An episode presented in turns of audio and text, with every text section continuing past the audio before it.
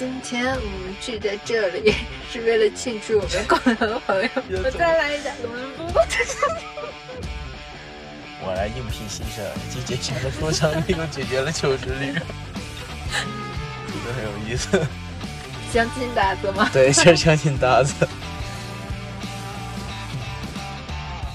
大家好，我是泽然。Hello，大家好，我是微微，这里是树屋 online。那今天呢，我们就来聊聊最近非常盛行的搭子文化。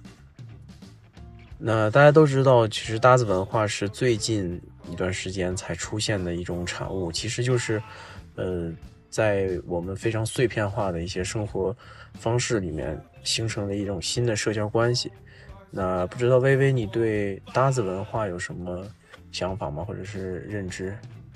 嗯，其实我觉得搭子文化就是大家在嗯城市化进程中，其实丧失了很多感情的连接。可能大家的朋友们都很忙呀，或者说散落在各地，平时就感觉会有一些嗯孤单或者怎么样的，需要在做一些事情的时候想寻求一些陪伴，所以说就会找到一些搭子，然后来跟自己完成某件事情。嗯，其实这件这种现象或许之前也存在，但是现在可能涌现的更多了，所以大家就把它来归结成这么一个名词，这么一个标签去来形容，就叫搭子文化。对，其实你说的有一点我非常赞同，就是因为呃，搭子文化其实是一种呃弱关系或者是一种浅社交的一种形式。那其实可能平时因为和朋友们。因为工作啊或者学习各种方面的原因，而不能够时常的去聚在一起，而导致，呃，我们还需仍然需要一种社交的需求，所以我们去寻求一种新的，呃方式去来满足自己的这种社交需求。嗯，是的，就是，嗯，其实一方面是情感或者是说什么，嗯，原因。需要促使自己寻求打击，一还有一方面可能是你想做的这件事情必须要两个或者两个以上的人来完成，但是你又很想做这件事儿，就比如说，嗯，打羽毛球呀、打篮球呀这种运动之类的，或者比较有交互性，就需要找其他人跟你一起。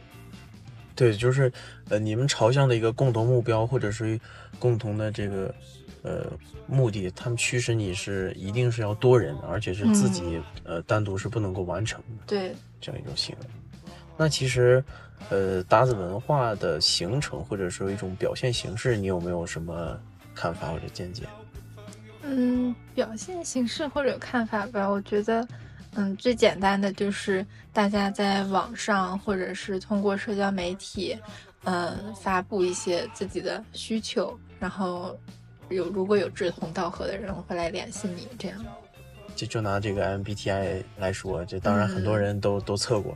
那假如说如果我是一个 I 人的话，嗯，那我如何呃去就是寻找一个搭子？那我只是会去等待别人来找我搭，还是说我也会主动去寻找这样一个这个可能需要看个人的见解吧。因为 I 人或许也有社交面具，为 I 作揖。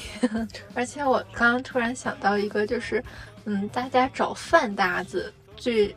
原始的一个动机，嗯嗯，可能就是因为一个人点餐吃的太少，选择太少。因为我经常有的时候自己出去吃，你如果点单人套餐，它其实选择非常单一。然后如果你想点个炒菜啊，或者说去吃个火锅什么之类的，你就想多点几种，这样真的是需要人多一点才比较好吃。就是我人多可以选择。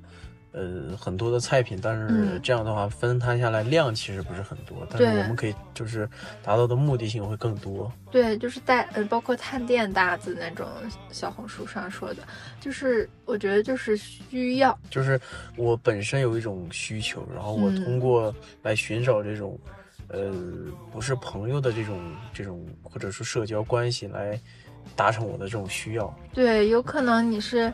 嗯，因为朋友没时间，有可能是你想去探店，但你的朋友们并不喜欢，然后你也不可以去勉强人家，对吧？然后你就会寻求新的人来帮助你或者辅助你完成这件事情。是，但他其实我觉得本质上是以强需求为导向。对对对，而且我觉得其实像日常生活中，呃，如果我们和朋友经常，呃。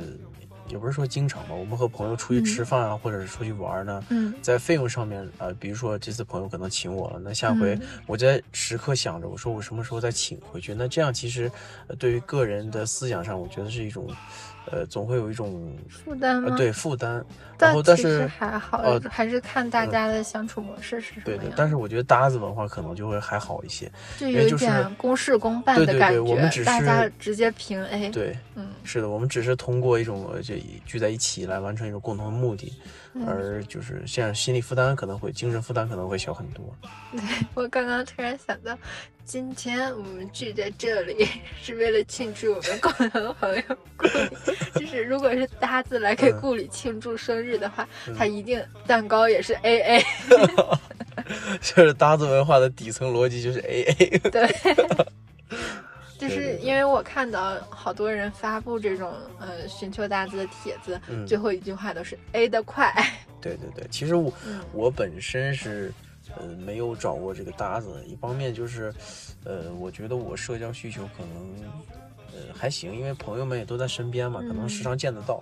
另一方面就是工作啊，或者各方面的因素，特别是忙，然后也没有很多精力专门去，呃，找一些搭子啊，或者是怎样的，就是突破自己的社交圈啊。对对对，可能我还禁锢在一个比较固定的一个社交圈子里面。其实我有最近有认识一些新朋友，但是我觉得不能称之为搭子，因为嗯，只是通过兴趣爱好成为了新的朋友。对，就是我没有特别，呃，是仅止于搭子的这种，嗯，社交对象。对对对。哎，那你觉得就是比如说，呃，相亲的话可能会成为搭子吗？相亲搭子吗？对，是相亲搭子。这怎么？就是两个人互相为了完成相亲的这个目的而在一起，我们短暂的，就是吃个饭或者交流一下，或者是就是履行这个相亲的一个过程。我们这也是一个思路哈，就感觉。昨天说到这个，就像之前可能影视剧中或者什么小说作品里面，嗯，文学作品里面会提到那种，就是，呃，父母必须让我们来相亲，但是我们不想、不喜欢相亲这个形式，或者说对方看不顺眼，但是呢，又不想因为这次相亲失败而迎来下一次、下一次、下一次的相亲，对，所以我们就。达成一个约定或者协协定，就说啊，我们跟回去跟家里说，我们正在相处，对，嗯，然后可以互相出来吃个饭，或者说说是跟对方吃饭，然后 re 好这个 这个流程，说啊，我跟他出去了啊，我跟他出去了，但是其实是做别的事情，这样就形成了一个相亲搭，互相打掩护的一个。那我觉得其实呃，从这个方向来看，那。如果是形成搭子，还是需要一定的这个，就比如说双方对对方都有一个比较呃第一印象，肯定是要好的嘛。如果说我一见面，或者说他本身就给我一种很别扭、很不舒服的感觉，那其实我觉得还是很难在一块儿转头就走，对，不能成为长期的搭子，搭不起来。对对，所以我就觉得搭子，呃，形成一个搭子的一个关系以后，如果向后延伸的话，它很可能然后会演变成朋友啊，或者说其他的这种社交关系。不仅仅是一个单子，那换个方向来理解，是不是搭子文化其实就是一种社交关系，呃，形成的一种开始？你觉得呢？嗯，是的，也是现代人可能为了突破自己社交圈子的一个延伸的过程吧。对对对，那原来因为你可能，嗯，如果不通过这个方式来认识新的人的话，可能你的社交圈、朋友圈就是这一个小范围。嗯，大家可能成年之后形成固定的好友圈之后，也很少介绍新的朋友给其他朋友认识。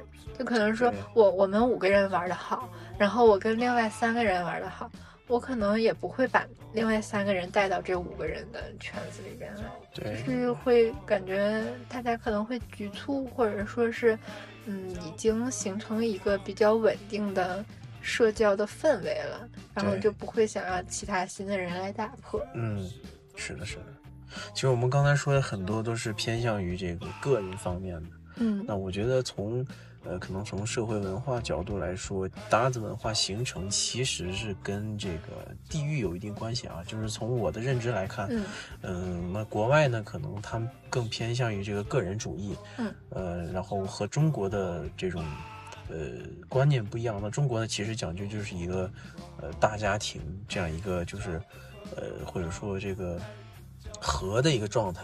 嗯所以说，它这个可能就我们对于这个搭子文化，可能它就是，呃，那或者说一种社交需求吧，就更强烈。嗯那如果说在国外，可能我们很少，就是我听到的可能比较少，嗯，就是他们或者说找一些什么搭子啊搭，他们可能，呃，如果说是他们、呃、能够独立完成就对对对自己去。他们尽量是会个人完成，或者说就是很局限于在一个小的范围内去构成的。嗯我觉得这可能就是一个呃不同国家或者地区之间搭子嗯文化形成的一些因素。嗯，其实泽然提到这儿，我就也想到，嗯，搭子的这个形成，可能也是因为，其实，嗯，整个中文华语社会里边，它主要强调的都是，嗯，熟人社会、熟人联系、熟人社交。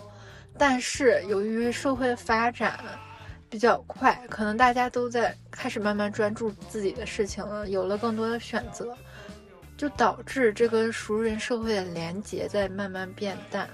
嗯，所以说，但是大家的心理需求还是存在的，所以就会在找搭子。是的，是的，就像好像，嗯嗯，北上广深啊，或者一线城市或者越发达的城市，可能找搭子的人更多。一方面是大家需求更盛，一方面也是大家也更勇于表达自己的这种需求。你要是可能在嗯老家小县城里、小村子里边，就是这些人，你搭子也搭不出去，所以说也没有这个文化形成环境，对。那么这个环境对这个因素还是很很非常重要。嗯对对对，搭子文化它这个核心特征还是就是，呃，以社交为基础。那你说举个例子啊，比如说，呃，为什么搭子文化没有在呃几十呃就说几十年前吧，就是在呃七八年前或者说更早的时候出现，而呃仅仅出现在这样一个现代时代？那其实我觉得是不仅仅是碎片化的这样一个生活方式。嗯，嗯，我觉得更多还有这个社交媒体的影响因素。那其实通过这这种呃传播方式，那更容易去就是发布一些呃，比如说我寻找搭子啊，或者说呃嗯给就是我想去寻求跟我共同呃目标或者需求的这样一个人，嗯我们更容易形成一个这样的所谓的搭子关系的这样一个过程。嗯，对，因为其实在，嗯中国，网络盛行也不过是几十二三十年的时间。我记得咱们小的时候，可能家里面有一个台式机，嗯，都不是家家都有，有一个台式机都很不错了。对，然后可能智能手机的普及和发展，然后带动了社交网络的强化，然后社交网络强化，大家才有这样一个平台来寻求搭子。其实我觉得搭子文化其实，嗯，怎么说，给社会效益还是带来一些不错的好处。就是嗯从我的角度看，我觉得平时像我们之前说的，和朋友嗯不能够就是经常性的或者是实时的，嗯呃，去在一块儿聚啊，或者吃饭，或者是就是玩乐什么的。嗯嗯但是如果你找了搭子的话，可能比如说你，呃，你经常会吃饭啊什么，嗯或者说哪怕你即便出去玩，嗯你在这个过程中会产生一些，呃，促进社会经济对，是它吧是会促进社会经济。我觉得这个其实搭子的话嗯也从一个方面来说，它确实是，呃，带动了一定的这个经济发展。有道理。就比如说，你如果一 v 一只有一个朋友陪你干所有的事情，你可能干三天就不行了。对，但是你如果有五个不一样的搭子，对你今天干这个，明天干那个事。对对对对，是的。嗯那我们说到这个地方的话，想想就是搭子文化和个人的身份认同方面，呃，不知道微微有什么想法吗？或者是我觉得搭子文化跟身份认同的联想的话，其实是想要寻求一个认同，因为他成为搭子肯定是有一个共同点来驱使他们。嗯，然后如果嗯，其实搭子搭到的这个点，嗯就是他们的这个共同点，其实就是形成一个小小的标签贴在自己身上。但是这个是，嗯，标签还是你比较喜欢，所以你才会去做这件事儿。然后你当然是寻希望得到认同。然后如果你的搭子，嗯，对你有回应，或者你俩能搭上的话，那其实就是一个互相认同的过程。对对对，它其实是在形成一种搭子的文化或者说关系的前提，就是我要对自己的认知更加明显，就是我要对自己的各方面，首先给我自己做一个就是类似于标签化，对对，让我能够对我自己认知更，呃更确定，这样我才能够清楚的明白我的需求，然后从而去寻找一些。呃，形成所谓的这个搭子关系是这样的，因为我们看到现在社交平台上发布的有很多寻求搭子的信息，也是啊，我是哪年的什么星座，或者 MBTI 是什么样，然后我想要去干什么。对对对。OK，其实刚刚就是泽然也提到，搭子可能最后嗯长期嗯稳定形形成长期稳定关系之后，可能就会成为朋友，因为你可能就是。嗯，相处时间久了也会聊到其他事情，然后就不止搭这一点，然后就会拓展到其他方面。我觉得这个也是突破社交圈、交到新朋友的一个方式。对，就是你可能搭子时间长了，产生了深厚的感情，然后就成为了朋友，演变成了朋友。那如果说在之之间，呃，如果我们觉得互互相可能有一些让对方不太满意的地方，那可能就是散断裂，一拍两散。对，就是搭子就是很。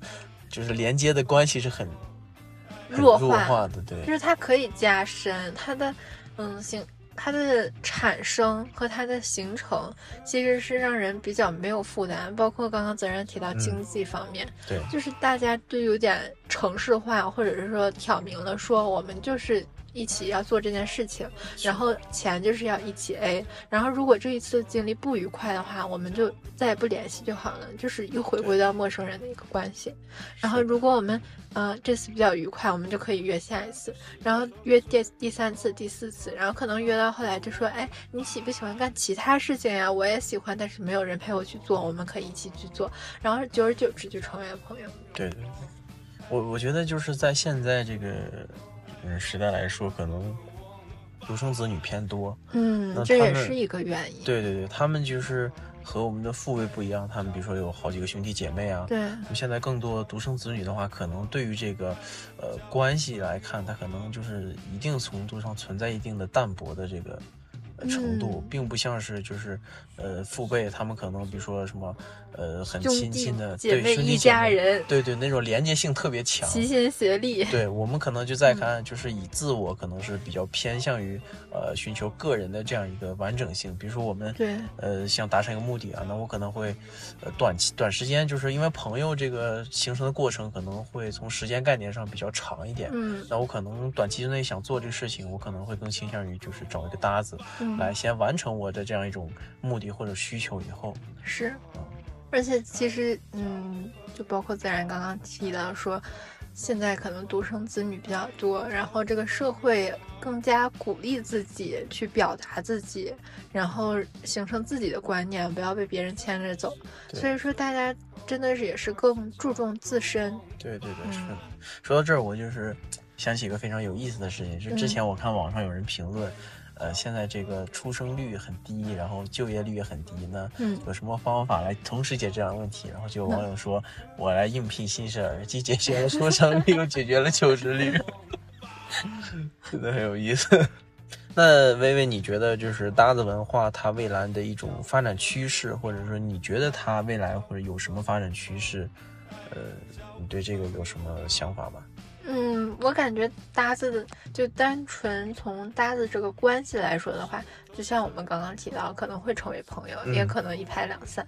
然后如果说这个文化现象有什么，嗯，未来可能发展的方向，我觉得，嗯，它可能慢慢会形成一个新的社交方式，甚至更加主流。就嗯，像很早原先我们父母那一代有笔友。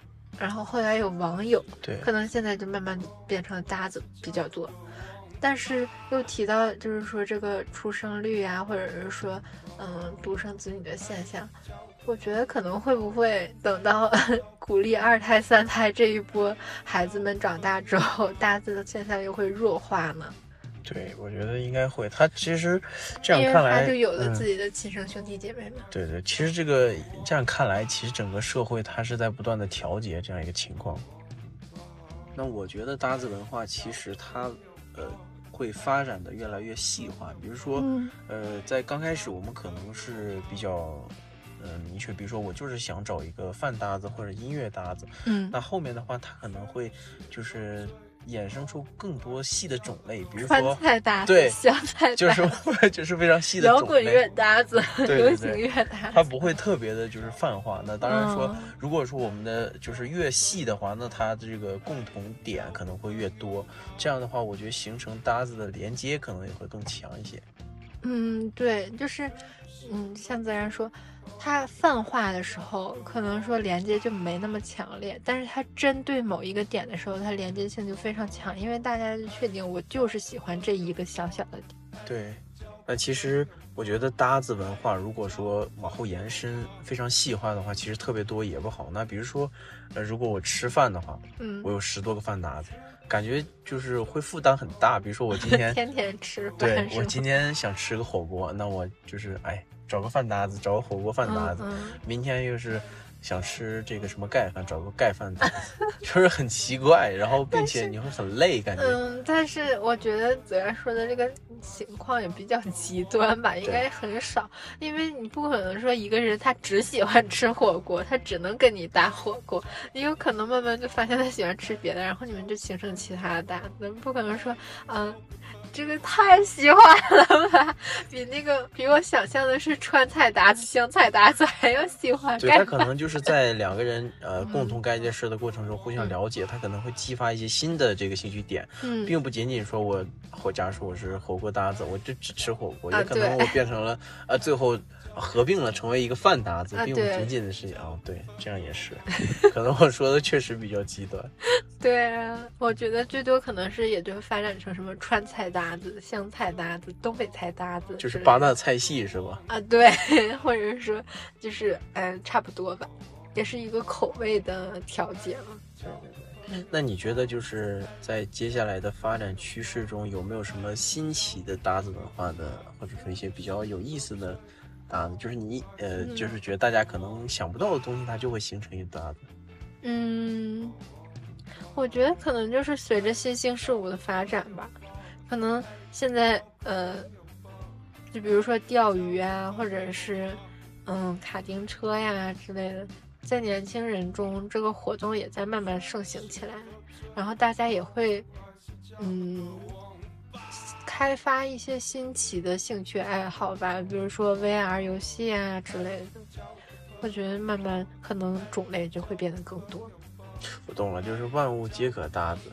对，就是什么都可以搭一下。是呀，是呀，就包括嗯，厕所搭子呀，上班搭子呀，就上班摸鱼的时候聊天的搭子。每天八点上班啊，一一下就开始开聊了，然后一到六点谁也不理谁。对对，哎，其实我这里头有一个疑问啊，我想问微微，就是你，呃，你觉得上班搭子和同事他有什么区别，或者说？什么不一样嗯，首先上班搭子不是同事，对吧？然后同事肯定是跟你在一个公司，嗯，你可能会说一些话，吐槽的时候会有一些避讳之类的，然后或者说存在一些利益关系啊之类的，不会说那么多。但是上班搭子只是在上班这一个时间段产生连接的搭子，你可能吐槽无限多的事情也不会担心。对，就是下班之后就没有其他的。一些连接，连接，对，但是你可能慢慢相处，如果聊得来的话，就也会好奇，你平时下班会去干什么呀？我们要不要一起出去啊？怎么怎么样？对对对，那你觉得就是，呃，比如说在生活中，我们有的时候和一些不太熟的朋友，就是我们也认识，我们也一起干过一一些事情，但是随着时间，我们后来也没有再交往，或者是。在一起呃做很多其他的事情，嗯，那你觉得这种称之为也算搭子吗？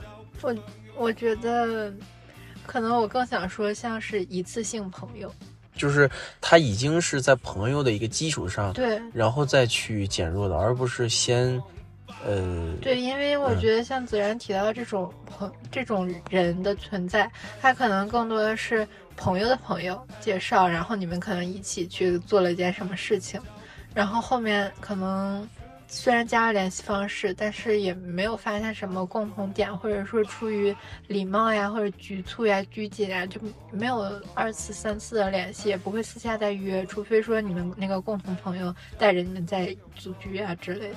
那可能。可能就渐行渐远，对。要么就是你的之前，嗯，关系还不错的同学或者怎么样，嗯，或者是同前同事之类的，但是因为离职或者升学，你们就不在一个地方了，然后大家也都有了各自的新生活，嗯可能就不会互相打扰吧，或者说觉得，嗯，他也没时间，我也没时间，可能说偶尔聊聊天，然后说两句话，慢慢慢慢就觉得好像就渐行渐远，淡出对方的生活。